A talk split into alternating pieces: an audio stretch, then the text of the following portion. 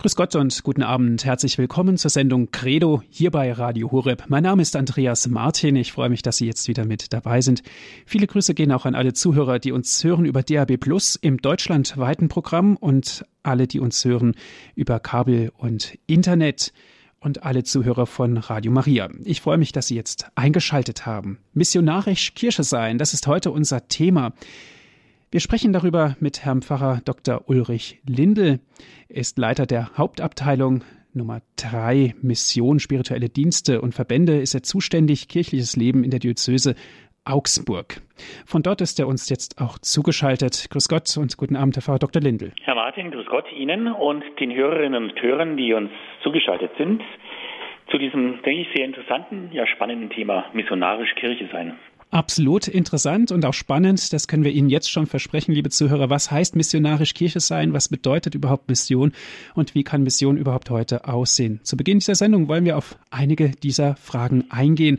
Herr Pfarrer Dr. Lindel, Mission. Wo fängt Mission an? Wo hört sie auf? Ja, Mission fängt bei Gott an. Gott sei Dank.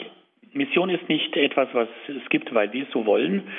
Keine Erfindung des Menschen, sondern auf die Idee von Mission ist Gott gekommen. Und vielleicht fragen wir gleich mal, was Mission auf gut Deutsch heißt. Und dann merken wir, dass es ganz gut auch mit Radio Hore zusammenpasst. Nämlich Mission heißt Sendung.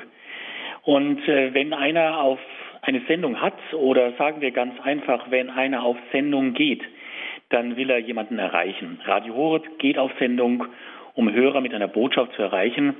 Wenn Sie das jetzt auf das große Ganze, auf Gott übertragen, dann dürfen Sie genauso sagen, dass Gott auf Sendung geht, weil er den Menschen erreichen will mit einer Botschaft. Und die Botschaft Gottes, die ist immer wieder gleich. Und man kann sie auf den ganz einfachen Nenner bringen. Mensch, es geht mir um dich. Dass dein Leben gut geht, dass dein Leben aufgeht, dass du dich nicht verlierst, sondern dass du am Ende deines Lebens dann auch wieder zu dem heimfindest, der dich ins Leben gerufen hat, dass du wieder heimfindest zu mir, deinem Gott. Wie stellt man es nun an, dass man Menschen mit einer Botschaft erreicht? Gott hat es auf verschiedene Weise versucht. Er hat äh, immer wieder eingegriffen in die Geschichte seines Volkes. Die ganz große Befreiungsaktion war ja die Befreiung seines Volkes aus der Knechtschaft Pharaos in Ägypten, die Befreiungstat Gottes schlechthin. Aber Sie wissen ganz genau, dass diese Botschaft, Gott greift ein zu unseren Gunsten in die Geschichte, von seinem Volk nicht immer ausreichend gewürdigt und auch nicht in seinem Gedächtnis immer ganz lebendig gehalten wurde. Man hat Gott immer wieder auch vergessen, ihn links liegen gelassen, auf ihn sogar geschimpft. Ein zweites Mittel, mit dem Gott eine Botschaft dem Menschen sendet, das sind seine Propheten. Propheten sind ja im Grunde genommen ja wortgewaltige Männer des Glaubens, Frauen des Glaubens gewesen, die versucht haben, die Botschaft an die Menschen zu bringen. Viele Propheten wurden gehört, aber dann doch verworfen. Am Ende, und das ist dann das ganz Große, geht Gott selbst leibhaftig auf Sendung. Das Wort wird Fleisch. Das Wort Gottes verleiblicht sich in Jesus Christus. Gott wird Mensch. Und wenn Mission Sendung heißt, dann heißt Missionar der Gesandte. Und damit sind wir bei dem, der der erste Missionar, der eigentliche Missionar der Welt ist, und das ist Jesus Christus. Und Jesus sagt ja auch an einer Stelle im Johannesevangelium Kapitel 14, warum er Missionar ist und was seine Mission, seine Sendung ist. Dort steht ganz klar, ich bin gekommen, damit sie das Leben haben und es in Fülle haben. Das ist das, was Gott will, das ist das, was ein Missionar, dieses fleischgewordene Wort Gottes, Jesus Christus, der Sohn Gottes will, dass unser Leben gelingt, dass wir das Leben haben und es in Fülle haben. Und damit merken Sie plötzlich, dass Mission eine durch und durch belebende Botschaft ist. Die Mission will uns eigentlich befreien von allem, was unserem Leben Grenzen setzt. Und da gibt es ja so viele, stellen Sie sich nur vor, wie viele Menschen in unserer Zeit Angst haben, von Furcht besetzt sind, wie viele Menschen unter Krankheiten leiden, wie viele Menschen sich auch in die Abhängigkeit von Sünde verstrickt haben. Und am Ende ist es ja die große Fessel des Todes, die dem Menschen so unglaublich viel Angst machen kann. Und wenn Sie hinschauen, wie Jesus jetzt seine Mission lebt, wie er missionarisch tätig ist, dann in großen Aktionen der Befreiung. Jesus Christus will dem Menschen unbegründete Angst und Furcht nehmen. Hab keine Angst. Das ist ja die gelebte Botschaft des Vertrauens. Er heilt Kranke und vor allem, was ja noch viel wichtiger ist, er befreit aus Fesseln der Sünde. Und sie merken plötzlich, dass das alles auf die ganz große Befreiungsaktion hinläuft, hinausläuft, die dann in der Auferstehung, seiner Auferstehung von den Toten für uns österliches Geheimnis wird, dass er nicht im Tod bleibt, sondern zum Leben, zum Überleben gelangt. Und da ist er wieder uns voraus. Hat er gesagt, ich bin der Weg, die Wahrheit und das Leben. Da merken wir, dass er der Wegbereiter letztendlich für uns ist, dass wir den Weg dann zurück zu Gott finden, um bei ihm diese Fülle des Lebens, die diese Welt ja nicht geben kann, zu finden. Das lässt natürlich uns hoffen, aber natürlich zeigt es uns auch eine ganz große Barmherzigkeit, Weitherzigkeit auf. Wenn wir jetzt von Mission sprechen, Herr Pfarrer Dr. Lindel, hat es von Alters her, möchte ich schon fast sagen, meistens immer so einen bitteren Beigeschmack, weil ganz einfach vieles missverstanden wird, eben auf dieser Grundlage, die Sie uns soeben, soeben gesagt haben, dass eben diese Weitherzigkeit und so weiter und Barmherzigkeit nicht gesehen wird. Das ist richtig. Mission hatte immer wieder auch das Problem, aber das Problem ist nun mal in der Welt, dass man sie missversteht und missbraucht. Dass Mission eben kein Mittel ist, das in aller Liebe zu Gott, der ja die Liebe ist, führt, sondern man hat immer wieder auch versucht und ist der Versuchung erlegen, Mission zu missbrauchen, um eigene Zwecke zu verfolgen, sei es Macht oder Einfluss.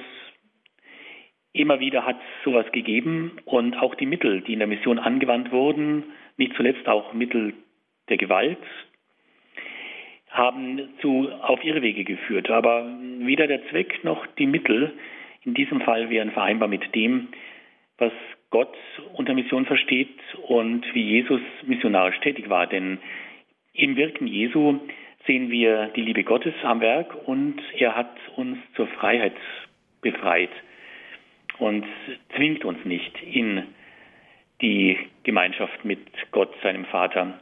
Vielleicht ist das auch ein guter Anlass mal von der Perspektive Jesu, denn er ist wirklich der Missionar der Welt, aus anzuschauen, wie man eigentlich missioniert. Und ich denke, das muss sich doch immer an dem orientieren, wie Jesus missioniert hat. Und vielleicht ist der erste große Punkt schon einmal, dass Jesus auf Menschen zugeht. Er wartet nicht, dass Menschen auf ihn zukommen, sondern er geht auf Menschen zu. Und da macht er interessanterweise ja keine Unterschiede.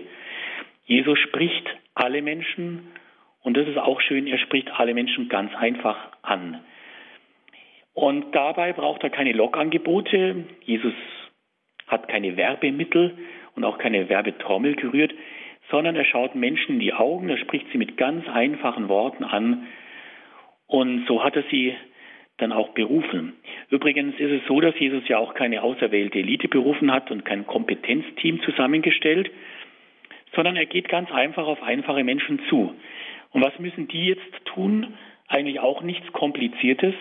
Sie müssen kein Studium absolvieren, sondern sie müssen einfach frei sein, sich auf Jesus einzulassen, mit ihm zu gehen, ihm zu folgen.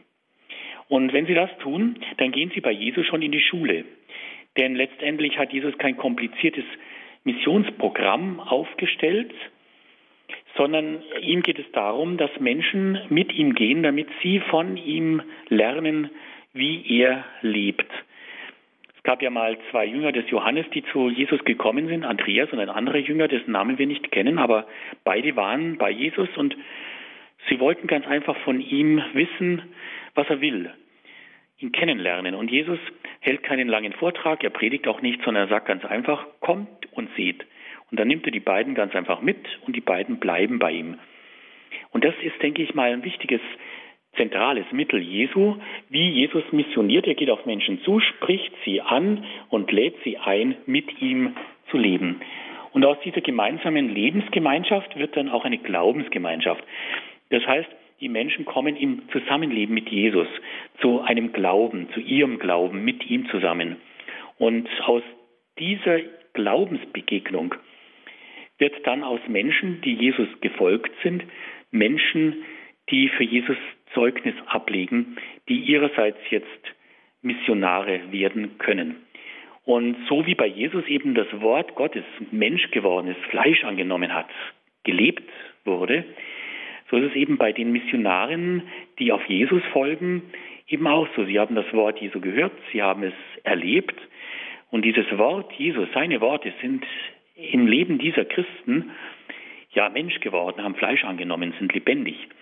Und so können die auch sich auf den Weg machen und selbst ihrerseits jetzt Missionare werden, also Gesandte im Namen Jesu Christi für die Botschaft des Reiches Gottes. Interessanterweise ist dann auch, weil Sie gerade von dem gesprochen haben, wie auch Mission missverstanden werden konnte, äh, was Jesus seinen Jüngern, die er aussendet, mit auf den Weg gibt. Was braucht man eigentlich für die Mission und was nimmt man mit auf den Weg der Mission? Was mich sehr beeindruckt, ist, mit welcher Klarheit Jesus Jünger aussendet. Wir kennen ja diese Stelle aus dem Lukas-Evangelium und da sagt Jesus ganz klar, was sie mitnehmen sollen und das ist ja ganz herzlich wenig. Jesus sagt zu denen, die er aussendet, nehmt keinen Geldbeutel mit, keine Vorratstasche und keine Schuhe. Grüßt niemand unterwegs. Wenn ihr in ein Haus kommt, so sagt als erstes Friede diesem Haus. Und wenn dort ein Mann des Friedens wohnt, wird der Friede, den ihr ihm wünscht, auf ihm ruhen. Andernfalls wird er zu euch zurückkehren. Bleibt in dem Haus. Esst und trinkt, was man euch anbietet. Denn wer arbeitet, hat auch ein Recht auf seinen Lohn. Und dann sagt Jesus, zieht nicht von einem Haus in ein anderes. Wenn ihr in eine Stadt kommt und man euch aufnimmt, so esst, was man euch vorsetzt, heilt die Kranken, die dort sind, das ist sein Auftrag, und sagt den Leuten, das Reich Gottes ist nahe. Bei dieser Aussendung der Jünger finde ich sehr, sehr interessant, dass Jesus die Sendung, die er selbst hatte, nämlich in den Synagogen das Reich Gottes zu verkünden, das Evangelium, und alle Krankheiten und Leiden zu heilen, das ist ja seine Sendung, wie wir im Matthäus-Evangelium erfahren, dass er diese Sendung ganz klar eins zu eins weitergibt an die, die er jetzt aussendet. Und so erfahren die ersten Missionare, die Jesus aussendet, von ihm, Jesus Christus und seiner Mission, was sie zu verkünden haben und was sie zu tun haben. Und wenn wir jetzt das Ganze so anschauen, wissen wir, worum es in der Mission geht, worum es Jesus geht. Es geht um das Leben, dass es gelingt. Konkret gesagt, Jesus will, dass seine Botschaft heilsam ist und dass sie das Reich Gottes verkündet. Und das kommt damit natürlich mit dazu, dass sie Frieden bringen. Also Mission ist dann insgesamt gesehen ein richtiges Heilswerk. Es geht um Heilung, um Heil, um die Verkündung der frohen Botschaft und um den Frieden, den ja die Missionare, wenn sie ein Haus betreten, denen, die sie aufnehmen, anbieten sollen. Dann Mission macht keine großen Umwege, sondern sie ist zielstrebig. Deswegen hat Jesus auch gesagt, grüßt niemand unterwegs. Ihr seid auf einem Weg, der eine Mission hat.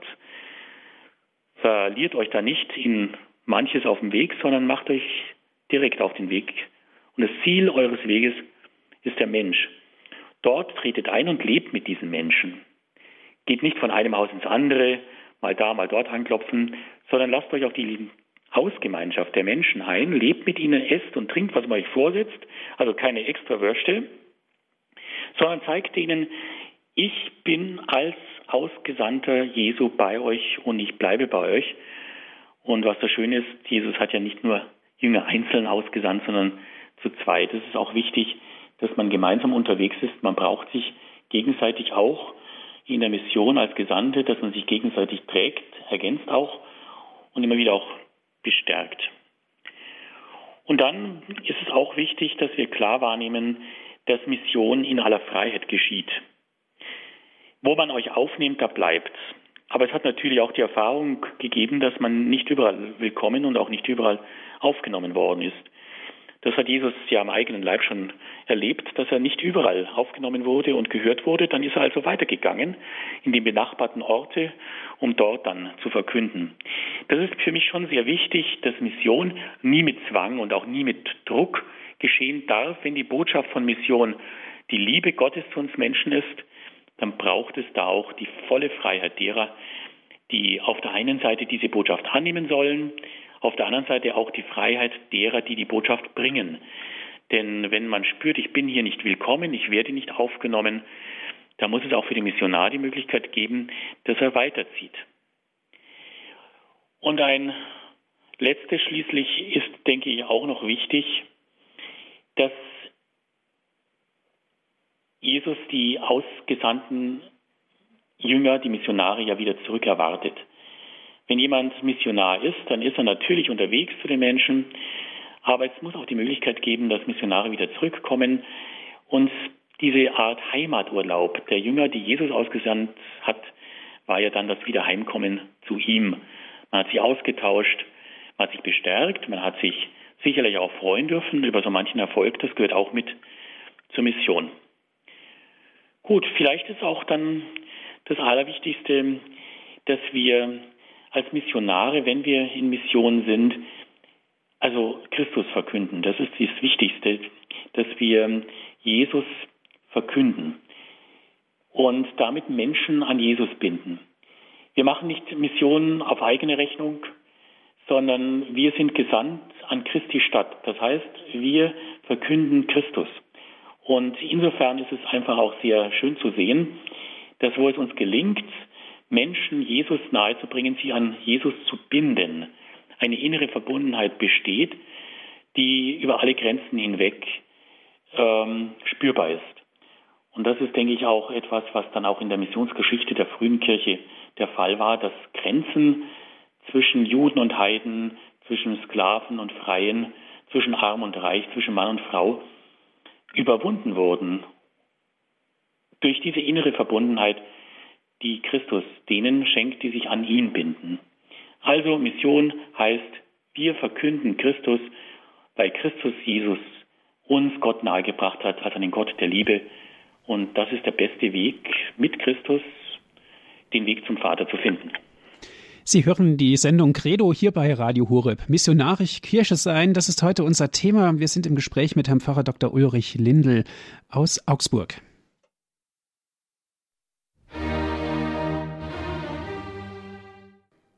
Wieder zurück zur Sendung Credo bei Radio Horeb, missionarisch Kirche sein. Unser Thema heute, wir sind im Gespräch mit Herrn Pfarrer Dr. Ulrich Lindl.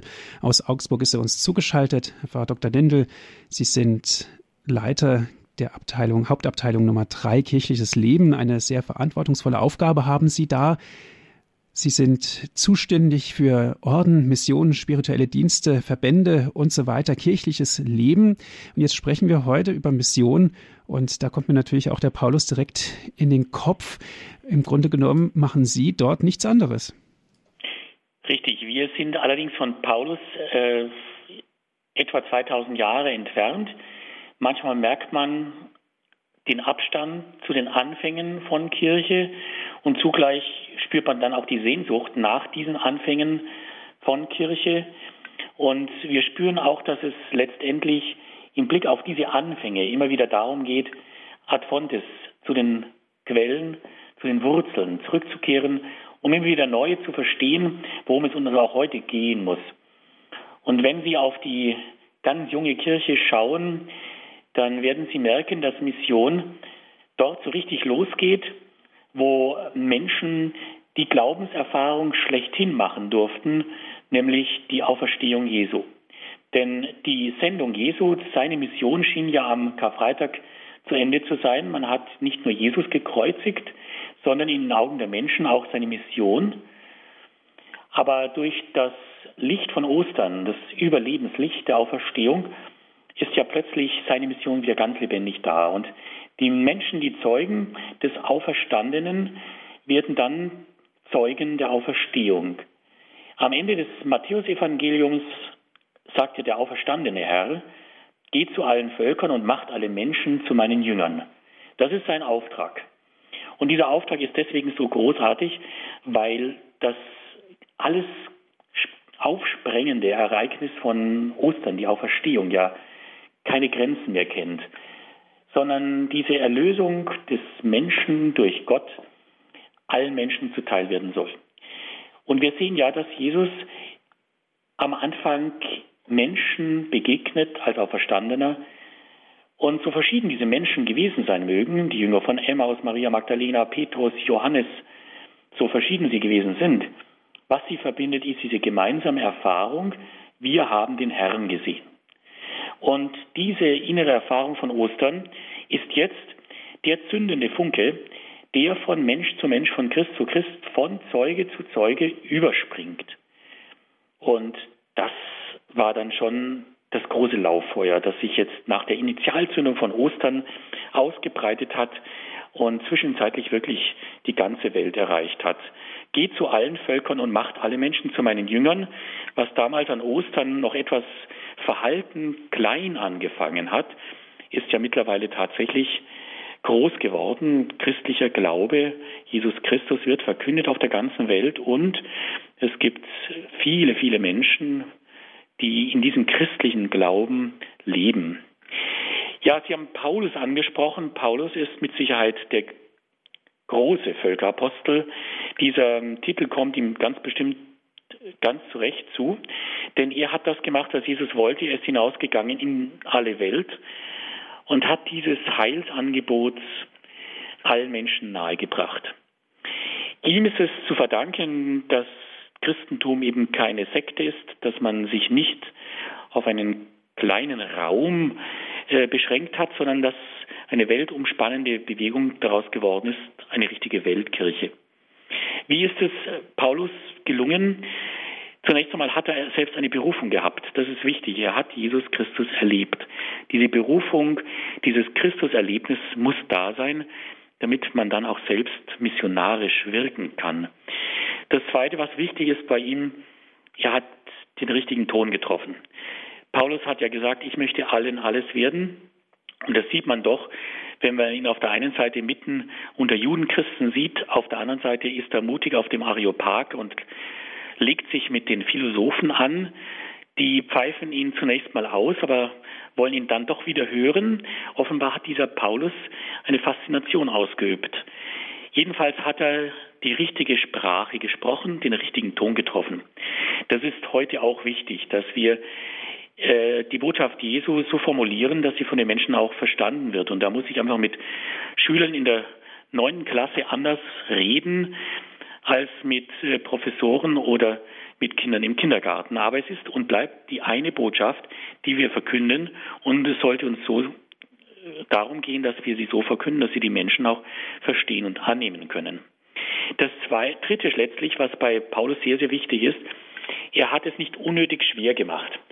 Die Botschaft Jesu hat er nicht kompliziert gemacht, denn letztendlich ist die Botschaft Jesu ja eine einfache Botschaft, die wir Menschen nicht schwer, schweren Herzens annehmen sollen, sondern die uns ja befreien möchte.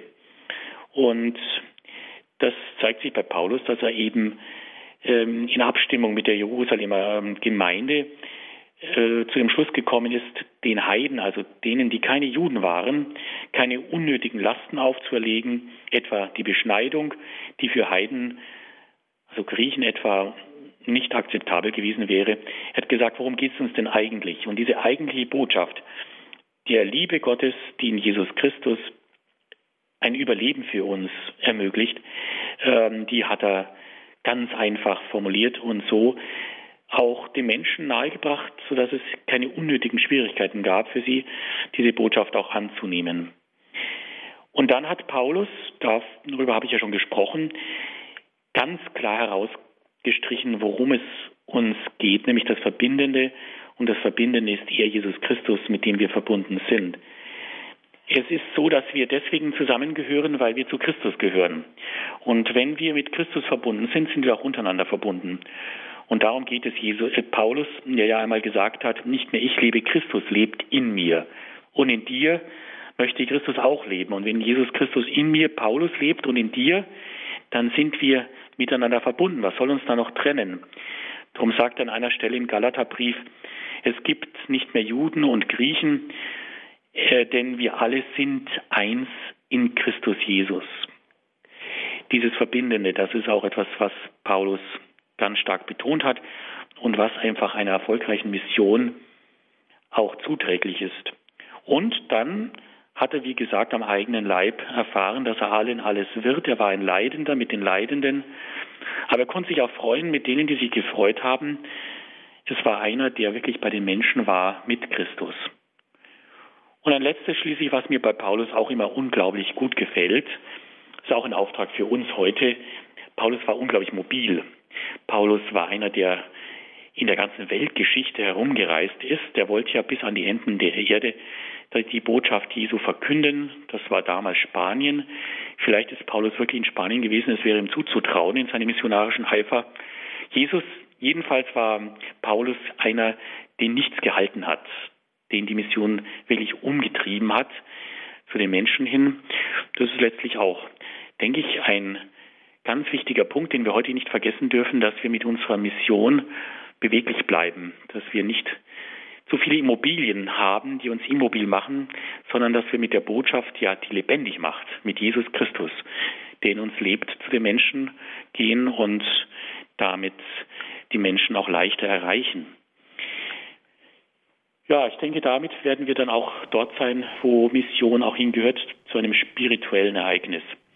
Es geht bei Mission ja nicht darum, dass wir viele Gelder vergeben, die sind auch wichtig. Man muss ja auch was aufbauen, man muss Brunnen graben, man muss Schulen errichten, dass Menschen in schwierigen gesellschaftlichen Situationen zu ihrer Bildung und damit auch zu einer Lebenschance gelangen.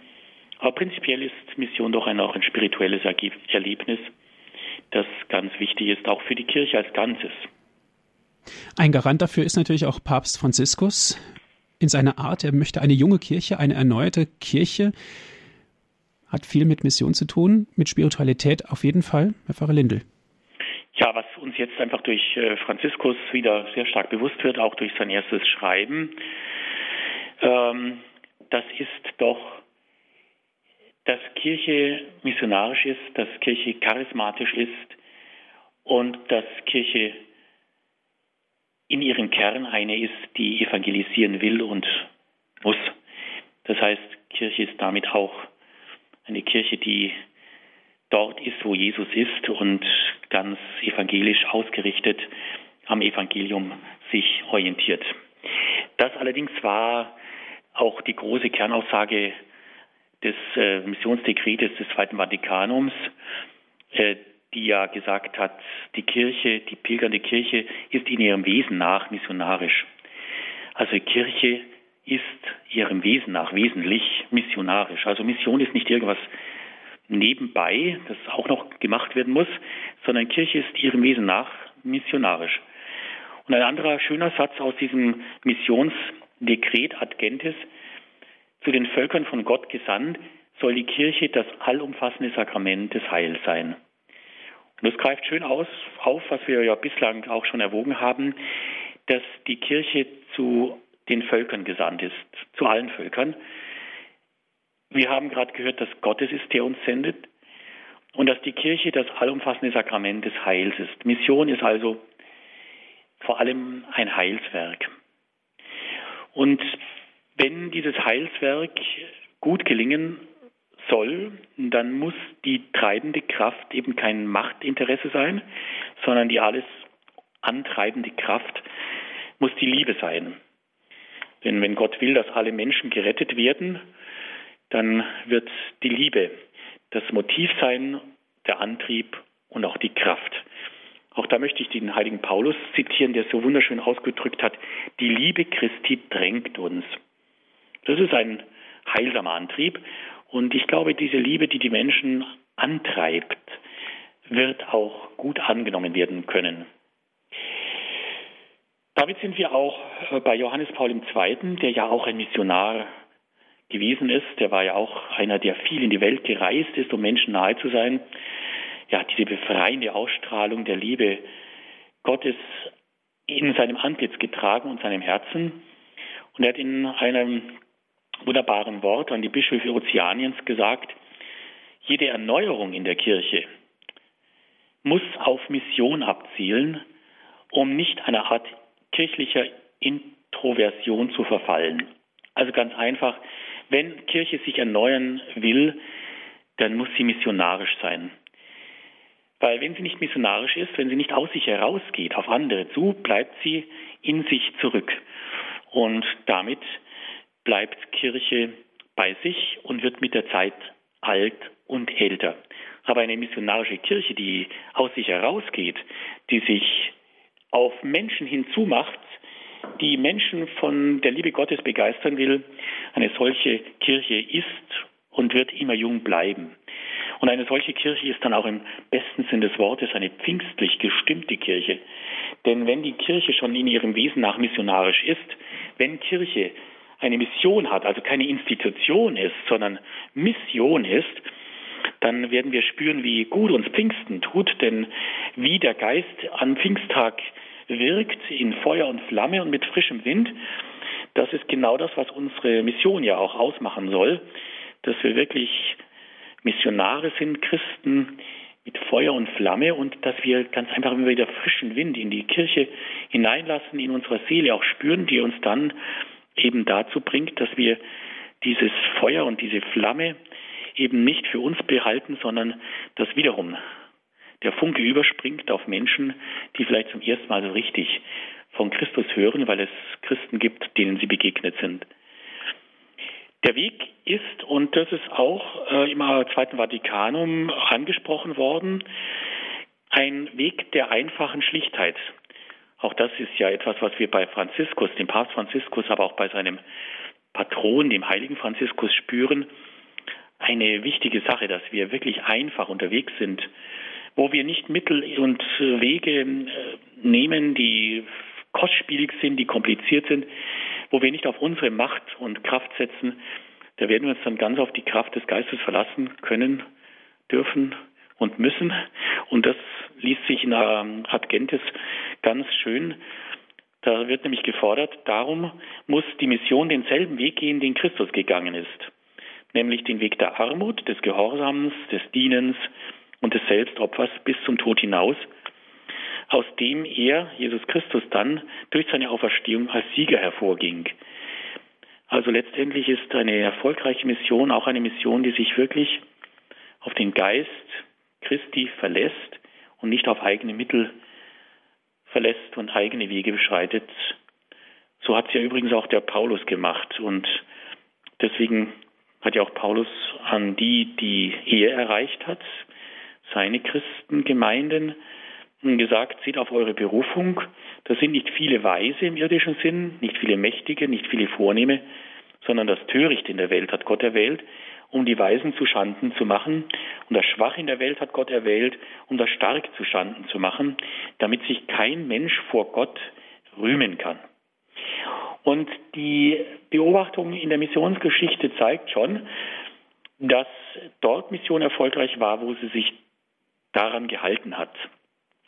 Aber wo die Verquickung mit weltlicher Macht war, wo Anwendung von Gewalt war, wo nicht das Anliegen Gottes vertreten wurde, sondern eigene Interessen vertreten wurde, da hat Mission oft das Gegenteil erreicht, nämlich Menschen in Unfreiheit gebracht. Und das wird natürlich von manchen der Kirche vorgehalten.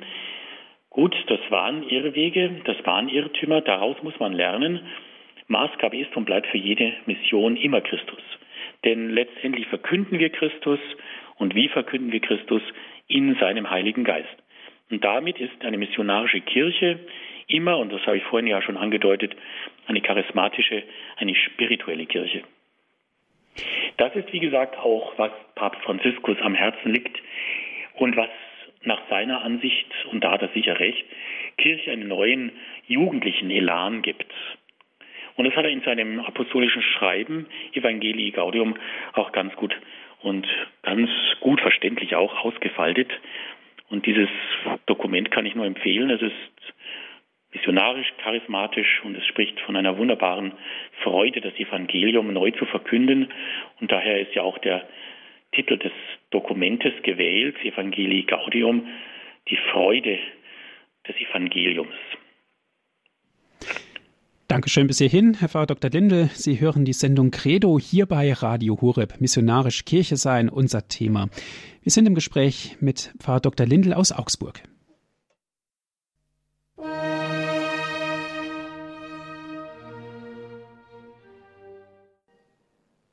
Credo bei Radio Horeb, missionarisch Kirche sein, unser Thema. Wir sprechen mit Herrn Pfarrer Dr. Ulrich Lindel aus Augsburg. Herr Pfarrer Dr. Lindel, am Anfang haben Sie gesagt, Evangelii Gaudium, ein Schlagwort, Freude des Evangeliums, das erste apostolische Schreiben von Papst Franziskus, übrigens am 24. November 2013 promulgiert und trägt den Untertitel über die Verkündigung des Evangeliums in die Welt von heute, also ein ganz aktueller Bezug. Ja, die, äh, dieses Schreiben hat ja seinen Namen von den ersten Worten, mit denen Papst Franziskus äh, anfängt. Und diese ersten Worte sind ja auch nicht zufallsbedingt, sondern ganz bewusst gewählt. Und wenn ich da einfach mal die ersten Gedanken aufgreifen darf, so wie sie sich in diesem Dokument, in dem apostolischen Schreiben finden, dann lautet der Anfang, die Freude des Evangeliums erfüllt das Herz und das gesamte Leben derer, die Jesus begegnen. Diejenigen, die sich von ihm retten lassen, sind befreit von der Sünde, von der Traurigkeit, von der inneren Leere und von der Vereinsamung. Mit Jesus Christus kommt immer und immer wieder die Freude. Und Sie merken plötzlich, äh, dass der Anfang dieses Schreibens auch ein Anfang von Mission sein könnte. Dass wir nicht Mission machen, weil wir sie machen müssen, sondern weil es uns ein Anliegen des Herzens ist und dieses Herzensanliegen ist ein frohes, ein freudiges. Warum? Weil wir die Botschaft von Jesus Christus selbst als eine freudige Botschaft angenommen, als eine frohe Botschaft erfahren haben, die uns im Leben ganz einfach befreit. Und wenn Sie schon einmal etwas ganz Frohes erlebt haben, etwas, was Sie zum Jubeln gebracht hat, dann werden Sie natürlich Sie auf den Weg machen, Ihre Frau, Ihre Bekannten natürlich von dieser frohen Botschaft äh, informieren wollen. Und so ist es eigentlich auch gedacht von Jesus her, von Papst Franziskus her, von einer Mission, die das Herz der Menschen erreicht, dass es eine freudige Angelegenheit ist, eine frohe Botschaft, mit der etwa ja auch Maria zu Elisabeth geeilt ist. Freude bringt ja so viel in Bewegung und das ist etwas sehr, sehr Positives.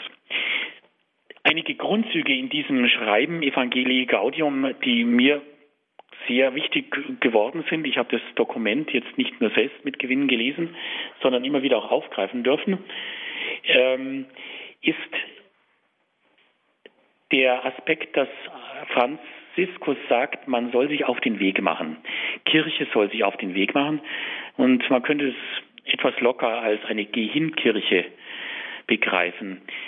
Bei uns ist es ja oft so, dass man in die Kirche geht, aber wann kommt die Kirche zu den Menschen? In vielen Ländern Südamerikas etwa ist es selbstverständlich, da geht man nicht in die Kirche, sondern die Kirche kommt zu den Menschen. Das sind oft weite, weite Wege, die Missionare zurücklegen, viele Katecheten, die in kleinen Gemeinschaften irgendwo äh, im Regenwald Glauben feiern und miteinander teilen. Missionare gehen zu den Menschen hin. Und ich glaube, und das ist eine ganz wichtige Wegrichtung, weil Jesus ja auch zu den Menschen gegangen ist. Und dann bleiben sie bei den Menschen. Sie haben ja das auch äh, anfänglich aus den Worten Jesus, seinem Aussendungsauftrag entnommen, dass man nicht von einem Haus ins andere schnell laufen soll, sondern dass man bleiben soll und dann auch mitarbeiten soll mit den Menschen. Das tun ja viele Missionare, die sind ja nicht nur Priester, sind auch Handwerker, Organisatoren, Sozialarbeiter und sind ja oft die einzige politische Stimme, die Menschen haben. Wenn Sie überlegen, in Südamerika betreut ein Priester 7000 Gläubige und das oft in großen äh, Entfernungen. In Deutschland kommt auf einen Priester eine Zahl von 1650 Katholiken. Sie merken also, Sie haben das Vierfache an Gläubigenzahl, dem sich ein Priester in Südamerika, viele von ihnen sind ja Missionare, gegenüber sieht. Also das ist das erste Wichtige, dass wir Missionarischkirche sind, die auf dem Weg zu den Menschen ist und damit nicht wartet, dass Menschen zu uns kommen. Das kann man nicht immer erwarten. Heutzutage auch in unseren Breiten ist das nicht unbedingt immer der Fall, sondern wir müssen auf Menschen zugehen. Das Zweite, was auch sehr bekannt geworden ist aus diesem Schreiben, dieser Geruch der Schafe, der kommt daher, dass Franziskus sagt, wir müssen mit Jesus zu den Menschen gehen. Die evangelisierende Gemeinde stellt sich durch Werke und Gesten in das Alltagsleben der anderen hinein. Und äh, daraus folgt dann, dass die Evangelisierenden den Geruch der Schafe haben. Und damit hören die Menschen auch auf uns. Wenn wir aus der Distanz heraus predigen, dann wird es oft gar nicht angenommen, weil Menschen sagen, die haben ja eh keine Ahnung von unserem Alltag.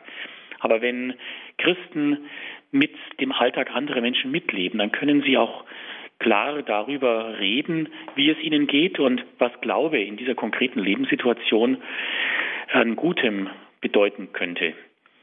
Also gute Predigten kommen immer aus dem Lebensbezug mit der Gemeinde zustande. Und das hat Papst Franziskus im Allgemeinen jetzt nicht nur auf die Predigt bezogen, als Geruch der Schafe bezeichnet. Also das ist auch ein schönes Wort. Und letztendlich geht es auch um die Armen. Das ist auch ein ganz, ganz wichtiges Anliegen des Papstes. Diese Option für die Armen, das war ja ein Schlagwort der Theologie der Befreiung in den 60er, 70er Jahren. Die Option für die Armen bedeutet, dass man solidarisch ist mit ihnen. Das hat auch Gaudium et Spes, die Pastoralkonstitution des Zweiten Vatikanums, betont. Und Franziskus greift es auf. Er sagt, wo sollen wir denn hingehen zunächst mit unserer Mission? Wo fangen wir mit der Missionierung an? Wo wollen wir eigentlich zunächst die Botschaft des Evangeliums verkünden? Und da sagt er, nicht so sehr die reichen Freunde und Nachbarn sind es, und da ist er ganz bei Jesus, sondern vor allem, vor allem die Armen und die Kranken, diejenigen, die häufig verachtet und vergessen werden, die, die es dir nicht vergelten können, wie es bei Lukas heißt, die Armen sind die ersten Adressaten des Evangeliums. Und da sehen wir ja wieder Jesus. Das sind ja Gedanken, die jesuanisch sind. Jesus ist ja auch zu allen Menschen gegangen, aber da vor allem eben zu den Kranken und den Armen. Jesus weiß, was die Menschen brauchen. Er kümmert sich um die Grundbedürfnisse der Menschen und wenn Menschen Hunger haben, wie bei der Speisung der Tausende, dann gibt Jesus ihnen zunächst einmal Brot zum Essen. Er lässt Menschen nicht hungern, will, dass sie Brot bekommen. Und darum sagt er den Jüngern ja auch, gebt ihr ihnen zu essen. Dieser Auftrag damals an die Jünger ist der Auftrag heute für uns, Brot für die Welt.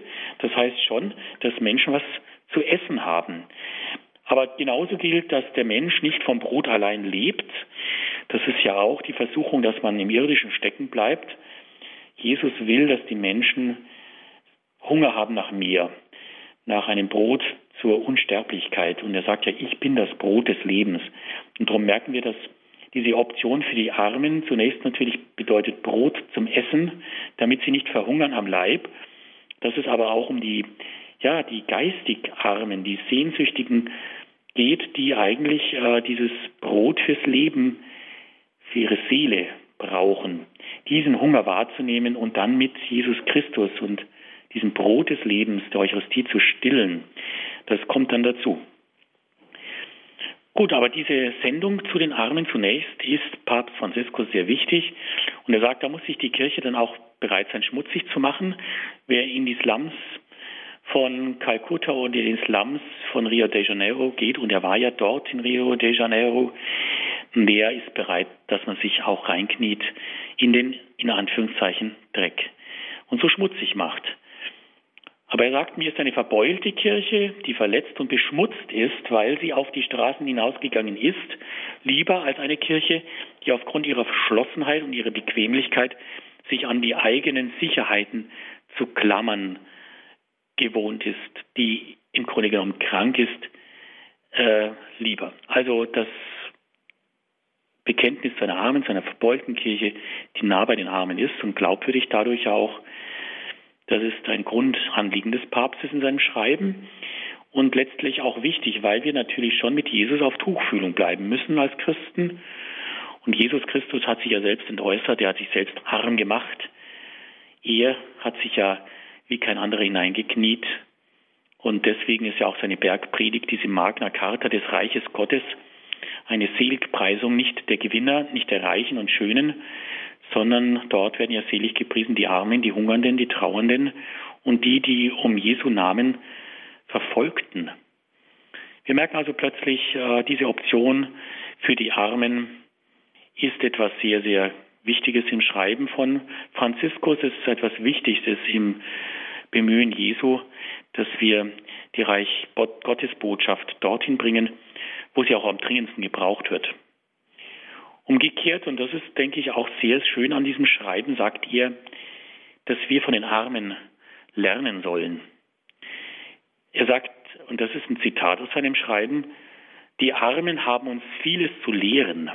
Sie haben nicht nur Teil am Sensus Fidei, also an diesem Glaubensbewusstsein, diesem Glaubenswissen, diesem Inneren, sondern die Armen kennen dank ihrer eigenen Leiden den leidenden Christus. Es ist nötig, dass wir alle uns von ihnen evangelisieren lassen.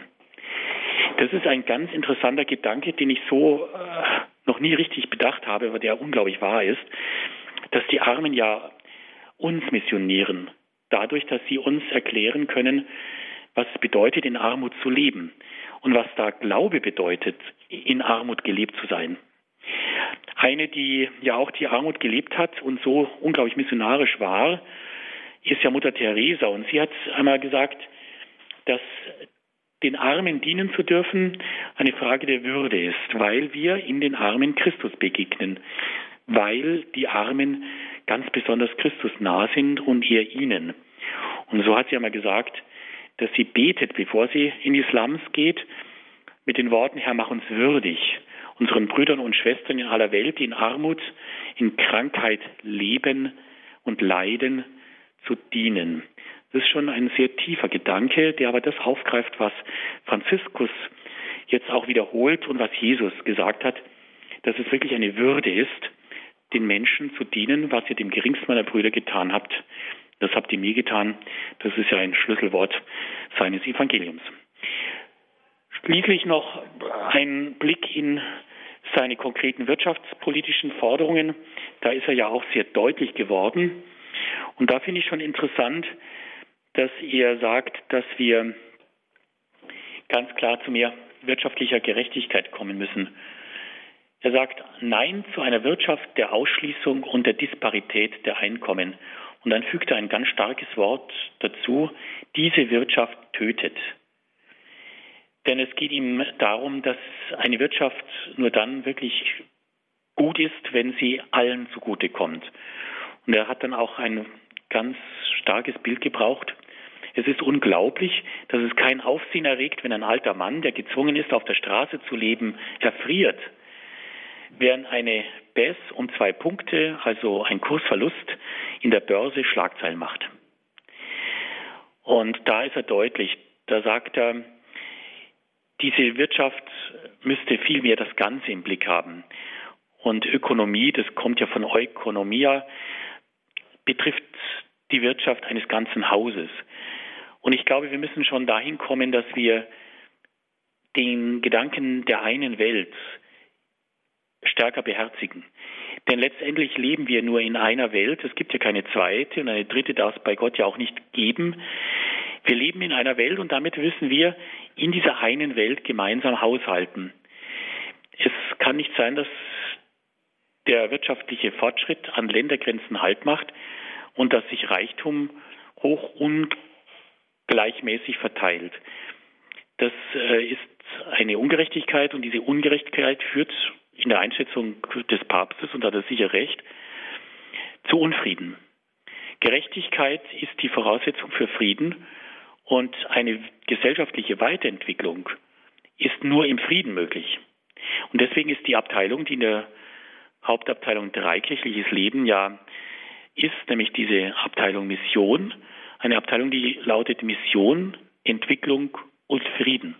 Diese drei Anliegen, Mission und Entwicklung und Frieden, gehören ja zusammen. Mission ist nur dort möglich, wo es wirklich eine gute, auch wirtschaftliche Entwicklung möglich ist, die zu mehr Gerechtigkeit führt, sozialer Gerechtigkeit, die mehr Teilhabe ermöglicht der Menschen, die auf der Schattenseite des Lebens stehen und erst dann wirklich Frieden schafft, der dauerhaft ist und der dann auch zu einem gesellschaftlichen, menschlichen Fortschritt führt. Und das ist dem Papst Franziskus auch ein durchgängig erkennbares Anliegen in diesem apostolischen Schreiben. Dankeschön, Herr Pfarrer Dr. Lindel. Jetzt kurz zum Schluss noch Mission heute. Warum Mission heute? Warum wir Mission heute brauchen, das liegt ganz einfach daran, dass das Reich Gottes noch nicht ganz gekommen ist. Das Reich Gottes ist ja überall dort, wo Liebe herrscht, wo Gerechtigkeit herrscht, wo Frieden herrscht. Das Reich Gottes ist ein Friedensreich, ein Reich auch der Liebe, die gelebt wird. Und wir spüren ja, wenn wir in die Welt schauen, dass dieses Reich Gottes natürlich überall schon angekommen ist, aber sich doch noch ausbreiten muss, durchsetzen muss. Und natürlich das Evangelium noch nicht überall verkündet worden ist. Es ist ja so, dass Mission, Missionsgebiet ist ja überall dort, wo der Glaube lebt. Überall dort, wo Menschen Glauben leben, werden sie auch missionarisch sein, gehen sie auf Menschen zu, um diesen Glauben weiterzutragen. Und dort, wo Glaube fehlt, ist auch Missionsgebiet. Und deswegen merken wir schon, dass wir in einem Missionsgebiet leben. Also wer heute beim Thema Mission nur an Afrika denkt, denkt falsch. Denn Deutschland ist ja auch schon ein Missionsgebiet geworden, wo Menschen leben, die missionarisch sind und wo Menschen sind, die der Mission, der Sendung noch bedürfen, die vielleicht noch nicht oder vielleicht doch schon wissen, dass ihnen etwas fehlt im Leben. Damit sind wir schon bei einem wichtigen Thema, das äh, mir auch noch wichtig ist anzusprechen in dieser Sendung. Äh, als ich, und ich bin in Tutzing aufgewachsen, äh, noch Kind war, war Mission noch ganz klar zielgerichtet. Da gehen weiße Missionare nach Schwarzafrika, um dort das Evangelium zu verkünden, bauen Kirchen auf und begründen Gemeinden. Aber mittlerweile wissen wir, dass diese einseitige Richtung nicht mehr da ist, sondern es ist wirklich eine wechselseitige Bewegung geworden. Viele Missionare sind jetzt bei uns aus Indien, aus Schwarzafrika, die bei uns in der Seelsorge tätig sind. Und früher gab es noch das Nick-Negerlein, wo man Geld reingeschmissen hat und das Negerlein dann genickt hat, dankbar. Das ist auch kein Bild für Mission heute. Heute wissen wir ganz genau, dass es natürlich darum geht, dass wir Mittel und Gelder freimachen für Menschen, die ganz einfach auf finanzielle Unterstützung angewiesen sind. Auf der anderen Seite wissen wir, dass Mission überhaupt nicht erstlinig eine Frage des Geldes ist, sondern eine Frage des Glaubens und der Glaubensfreude. Und da spüre ich schon, dass sehr, sehr viel zurückkommt aus Ländern in Afrika, gerade von dem, was uns ja hier oft fehlt, nämlich an Glaubensfreude. Wir hatten letztes Jahr in Weilheim, wo ich da noch als Pfarrer tätig sein durfte, einen Chor aus Ho, das ist die Bischofsstadt in Ghana bei uns. Das waren ganz jugendlich frohe Sängerinnen und Sänger in landestypisch bunten Farben und die haben so viel Glaubensfreude ausgestrahlt.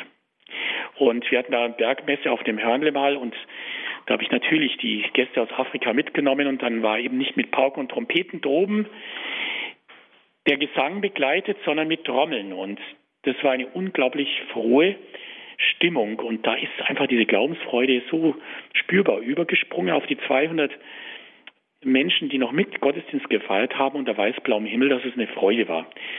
Und ich glaube, diese Freude, von der ja auch Papst äh, Franziskus spricht, diese Freude des Evangeliums, ist eine Freude, die einfach in vielen Ländern der jungen Kirchen ganz stark erlebbar ist. Und deswegen sind wir auch reich beschenkt von Menschen, die einfach aus diesen Gebieten der Weltkirche zu uns kommen und uns teilhaben lassen an ihrer Glaubensfreude.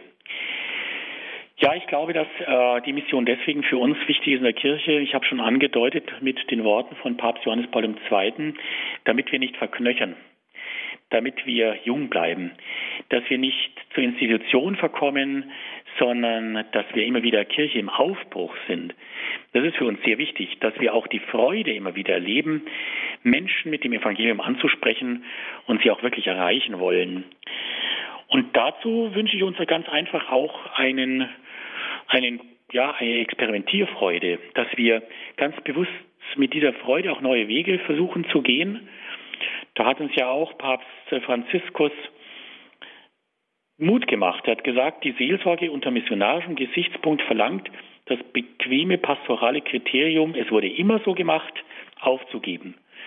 Und er fährt fort, ich lade alle ein, wagemutig und kreativ zu sein in dieser Aufgabe, die Ziele, die Strukturen, den Stil und die Evangelisierungsmethoden der eigenen Gemeinde zu überdenken.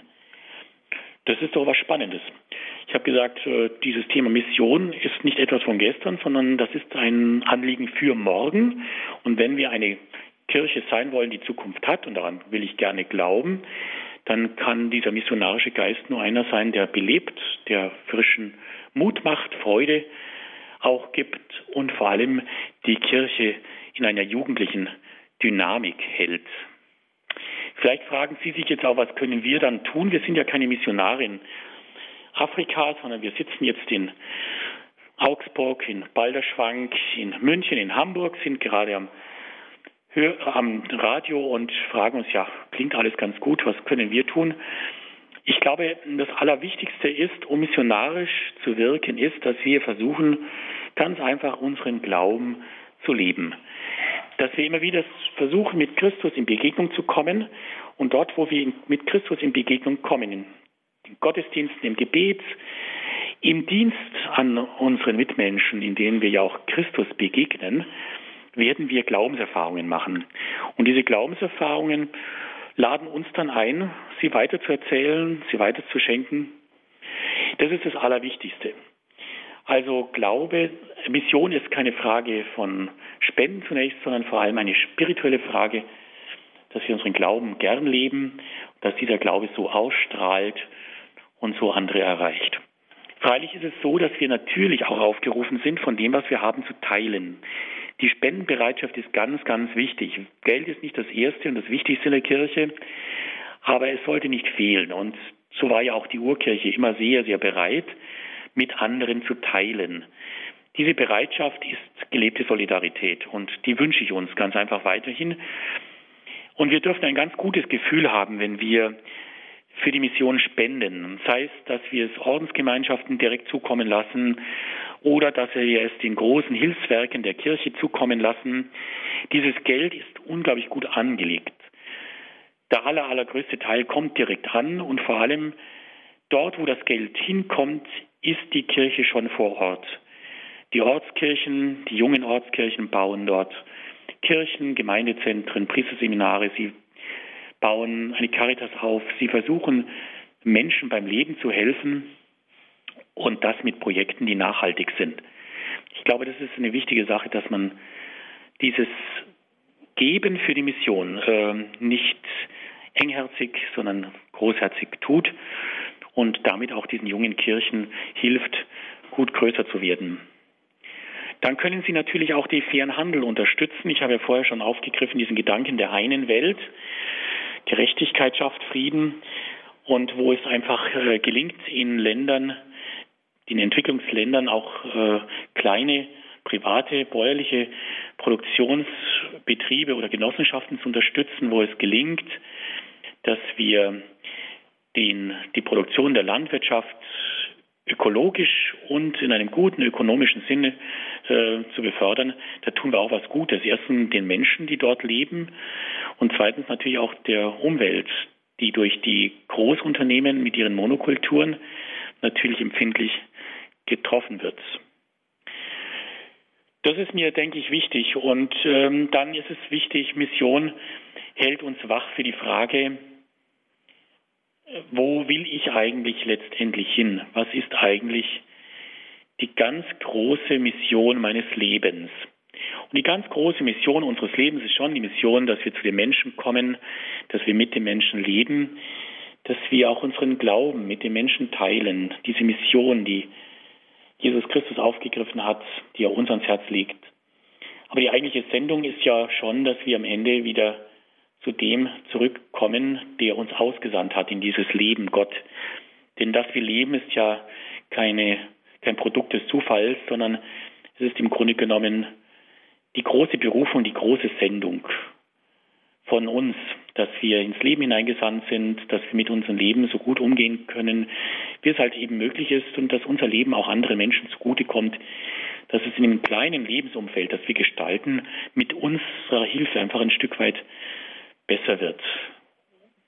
Aber dass wir dann eben nicht diese Sendung dann ins Leere laufen sehen, ins Leere des Grabes, sondern dass wir die Sendung dann, und das ist das große Anliegen doch von Gott, wieder heimbringen. Dass wir ankommen bei ihm und dann letztendlich unsere Sendung für Zeit und Ewigkeit erreicht haben. Wunderbar. Herzlichen Dank, Herr Pfarrer Dr. Lindel, für Ihre Ausführungen zum Thema missionarisch Kirche sein.